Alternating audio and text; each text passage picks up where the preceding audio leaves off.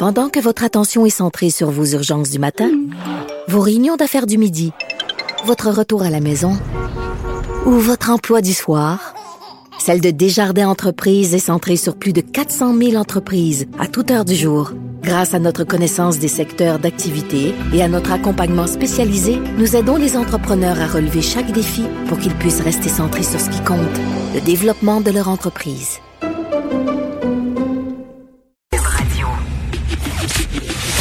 Le, commentaire de Félix Séguin, un journaliste d'enquête pas comme les autres. Dis-moi pas qu'un elle qui veut pas euh, respecter les lois. a pas d'allure. Dis-moi pas qu'il y en a un qui est propriétaire puis qui s'occupe d'un gymnase. Hein? semble que ça. tu sais, dans l'est de Montréal, dans l'est de Montréal, il y, a un gymnase qui, qui, est très, qui est beaucoup associé aux Hells Angels. Les Hells Angels vont souvent et c'est très drôle. Je, pense que tu sais celui que, que je veux dire là. Il est ouvert 24 heures sur 24, 7 jours par semaine. Il est juste en face d'un poste de police. C'est tellement drôle ça. Euh, sur la rue. Euh, c'est le fameux Pro Gym Serge Moreau sur Hochelaga, la rue Hochelaga dans l'est de Montréal. Exactement en face d'un poste de police et c'est là où toutes les Hells vont s'entraîner, vont pomper du fer. Alors donc, il y en a un qui dit, moi, là, les, euh, les consignes de sécurité, je m'en sac. Oui, mais c'est pas anodin ce qui se passe avec ça. Je vais te faire une, une chaîne, si tu veux, d'événements qui nous ont menés avec mon collègue Antoine Lacroix à publier cette nouvelle-là aujourd'hui dans le Journal de Montréal et hier à LCN. Hier matin, euh, moi, je me réveille et puis, euh, je, bon, je planifie ma journée, je planifie ma chronique, je regarde un peu ce que je vais faire, je fais mon tour d'actualité, ma revue de presse, etc. Et là, je vois passer un communiqué, justement, d'une coalition de gymnase et euh, dans cette coalition en question, ben, ce que nous dit, c'est que on va défier Québec. Hein? On va défier Québec et puis on regarde des gens qui sont qui prennent prennent parti. Et il s'agit de plusieurs gymnases. Certains font euh, du yoga, d'autres des poids et haltères, mais bref, c'est une coalition qui est assez large et pan euh, provinciale. Et on voit le nom de Christian Ménard à un certain moment donné apparaître. Christian Ménard, pour ceux qui ne le savaient pas, c'est un membre en, en règle euh, du chapitre de Sherbrooke des Hells Angels. Hmm. C'est un homme qui a été accusé mais libéré de toute accusation de plusieurs meurtres dans le cadre de l'opération Shark pour la police et l'escouade nationale euh, euh, de la répression du crime organisé qu'on appelle l'ENERCO. C'est vraiment une des têtes dirigeantes du crime organisé québécois. Alors, on voulait, je vois passer le communiqué, puis je dis, écoutons. Et là, écoute, je suis en train de travailler, je me lève les yeux et là, je vois LCN, trois personnes à une table sur les réseaux d'information continue en train de de, de, sommer le gouvernement, euh, de les aider, etc., puis d'en abolir, d'abolir certaines règles de confinement pour permettre. Et là, je le vois. Et là, je me dis, mon Dieu, comment ça doit réagir dans les milieux policiers présentement? Alors, je fais quelques appels et là, je me rends compte assez rapidement que dans les bureaux de la police, dans les bureaux du crime organisé, ça grince des dents. Ah oui. À Québec, ça grince des dents aussi. Et c'est là où je reviens au caractère tout à fait anodin de tout ça, puisque euh, Bénard, euh, c'est sûr qu'il est attaché à cette coalition-là, puis il se porte, si tu veux, la coalition se porte en interlocutrice du gouvernement du Québec pour, une discussion sur les gymnases. Alors, la première question, le premier chapitre, sans faire de mauvais jeu de mots, avec les Hells Angels, où l'on grinçait des dents dans, ce livre-là, c'est est-ce que euh, on va discuter avec un groupe euh, dont l'un des principaux porte-parole ben fait partie d'une association, association déclarée comme un groupe criminel par la loi canadienne.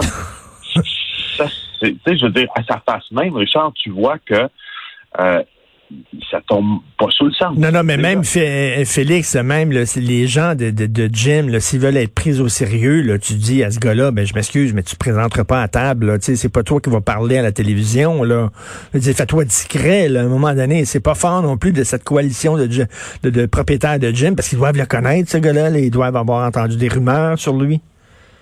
Ben, écoute, euh, oui, normalement, euh, c'est ce qu'on appelle euh, la vérification là précise ou la due diligence là que normalement on doit faire quand on, se crée un groupe, une association, une entreprise. Je pense même au cas Hugo Girard il y a deux semaines dont on a parlé.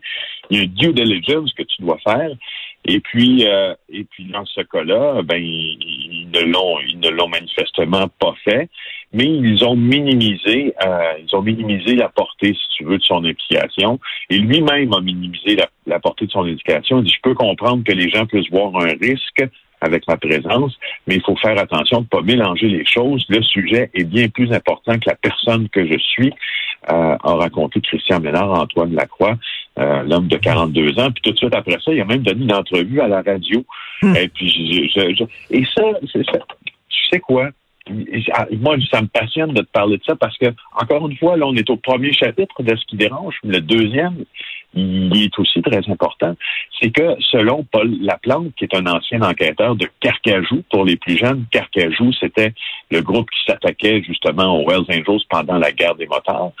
Ben, on nous dit que ça fait partie d'une stratégie une stratégie commerciale, entre guillemets. Ce qu'ils veulent démontrer, dit la plante, démontrer, dit la plante, c'est qu'ils sont dans la légalité, dans le commerce commun.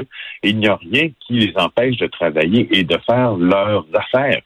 Alors, de, de, de là l'importance de parler de ça, puis d'être bien conscient que les Hells Angels, c'est pas Sons of Anarchy de, du nom de la populaire série américaine. Ben oui. Ça reste un groupe désigné comme organisation criminelle. Voilà. Mais c'est ça, c'est pas un petit groupe là, folklorique, rigolo. Euh, euh, je me souviens d'avoir vu un, un, reportage, c'était dans, dans le journal de Montréal, où il y avait une foire agricole en région, puis euh, bon, il y avait différents kiosques et les Hells Angels avaient pignon sur rue, là, avaient leur propre kiosque, puis vendaient leurs cossins, là, leur, t-shirt, puis leur chapeau, et euh, tu sais, comme si c'était, oh mon Dieu, comme si c'était les chevaliers de Colombe, les Shriners, tu sais.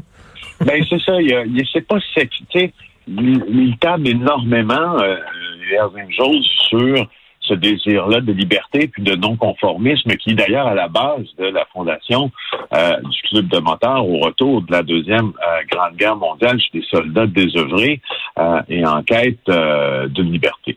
Mais euh, à travers les années, l'organisation des Hells Angels est quand même devenue le groupe criminel un des plus importants, l'un des plus importants de la planète, sinon le plus important, ou du moins celui qui a le plus de représentation sur le globe. Et, et justement, les chandails de la foire agricole à Saint-Hyacinthe c'était des chandails euh, qu'on appelle les chandails support. Les chandails mm. support 81, 8 pour la huitième lettre de l'alphabet, le H, 1 pour la première lettre de l'alphabet, le A, donc support achat. support. Ce que ce chandail-là dit quand tu l'achètes, c'est je supporte les Hells Angels. Écoute, il y, a, il y a quelques marches à monter, Richard, entre le fait d'acheter un chandail et d'afficher sur ce chandail son support à une ben, organisation. écoute, Félix, je le rappelle, comme criminel. Félix, euh, Boucher, Maurice Boucher, qui était entré euh, au Centre Bell euh, lors, euh, pour voir, je sais pas, je pense que c'était un gala de boxe ou n'importe quoi. Les gens l'ont applaudi. Tu oui, de ben ça? Oui, tout à fait, ça c'était, ben oui, ça là, c'était à son à son premier acquittement dans euh, le procès des pour les meurtres des gardiens de prison Diane Lavigne et Pierre Rondeau. C'était le premier témoignage du euh, délateur Stéphane Godas-Gagné. Gagné s'était fait euh, un peu retourner comme une crêpe dans le box des témoins par les avocats de la défense dans ce dossier-là. À la couronne, il y avait France Charbonneau. C'était France Charbonneau qui était procureur de la couronne. Couronne, je, je crois qu'il était procureur de la couronne euh, et que l'interrogatoire se déroulait devant le juge Boilard, si ma mémoire m'est fidèle. puis il avait été acquitté parce qu'on avait trouvé euh, dans le témoignage de Gagné bien des trous. Puis ce jour-là, il y avait un galop de boxe lorsqu'il était accusé, acquitté. Puis tu te rappelles de ces images quand il sortait du palais de justice, Richard, il sortait avec ses frères, entre guillemets, aux côtés, euh, poings en l'air, ben euh, les, les, les, doigts en vive, forme de la victoire, les cris, les chants, les caméras, les flashs, et tout ça s'est transposé au gala de boxe le soir où M. Boucher a été applaudi. Ça, c'est avant qu'il entre en prison et qu'il subisse son deuxième procès avec Gagné qui témoignait bien mieux et euh, que ces procédures l'envoient finalement en dedans pour les meurtres prémédités de deux représentants de notre système de justice. Stéphane Godas gagné, ça me fait toujours rire les surnoms de bikers. Je sais pas s'il y a un logiciel qui génère des surnoms de bikers. Tu sais, Félix euh, Bottine Séguin ou Richard de Fiche Martineau. Je sais pas. J'aime le sien, en tout cas. de, de, de, Gilles de Fiche euh, Poisson. Jerk de fiche pour, pour ton information. Euh, le surnom de euh, Christian Ménard, je crois que c'est Fesse. Fesse Ménard. Fesse Ménard. Il y en Ouais, avait un qui était, qui- il y en a un, c'était pas fiable. Denis pas fiable, Houle. Denis pas fiable, Houle. Ouais. Écoute, Et tu sais, il y a euh, Jean-Richard, il y a Jean-Richard Race, La Rivière aussi. ça me fait tellement rire. Tu sais qu'il y a un logiciel aussi pour euh, ton nom de porn star. Si tu étais une porn star, Félix, il faut que tu me dises le nom, le nom de ton premier animal de compagnie et le nom de la rue où tu es né. Alors, Oh mon Dieu, euh, ça serait le rue Chartier et mon animal serait Balou. Balou Chartier, ce serait ça, ton nom de porn star. Moi, c'est Choupette la salle. bon. Oh mon Dieu. Es-tu sûr que tu, es-tu sûr qu'on va aller là? Ah oui, Non, non, écoute, euh, parlant, euh, je, dirais, parlant de Hells Angels, on va parler d'Éric Lapointe, mais bon, alors, euh, Éric Lapointe, journée importante pour lui. Ben oui, parce qu'il va recevoir euh, sa sentence. C'est assez intéressant, euh, de, intéressant, en fait, ça dépend dans la- bon, comme observateur, oui. Peut-être pas pour les regroupements des femmes violentées, là, quand on voit comment Éric Lapointe navigue dans le système de justice, c'est l'heure de vérité pour lui parce que euh, va savoir si on accepte de lui éviter un casier judiciaire. Euh, il avait, après une fête d'anniversaire, tu t'en douteras, bien arrosé, Ben oui. euh, comme à son habitude, euh, pris une femme là à la gorge, euh, l'avait en fait molestée, on peut dire ça. Puis la plaignante avait été rencontrée à plusieurs reprises par par les enquêteurs, puis après ça aussi par le système de justice pour leur dire que probablement que Éric Lapointe aujourd'hui, quand il va se présenter en cours, parce que et la couronne euh, et la défense, et le juge là semble vouloir euh, être en passe de s'entendre sur le fait de ne pas lui attribuer de casier judiciaire pour ça. Il regrette les erreurs du passé. Il avait plaidé coupable. Euh, alors, euh, tu sais, les, Mm. les- les tribunaux, normalement, serrent la vis aux batteurs de femmes. Alors, lui, à 51 ans, Éric Lapointe pourrait s'en sortir sans casier judiciaire. Sans casier judiciaire. Et ce qui est bizarre aussi, c'est que la Cour ne l'a pas, parce que lui, il dit, bon, j'étais sous, j'essaie de me sortir de mon alcoolisme, j'ai des rechutes, c'est difficile. C'est spécial que la Cour ne l'a pas obligé à suivre une, une thérapie, là.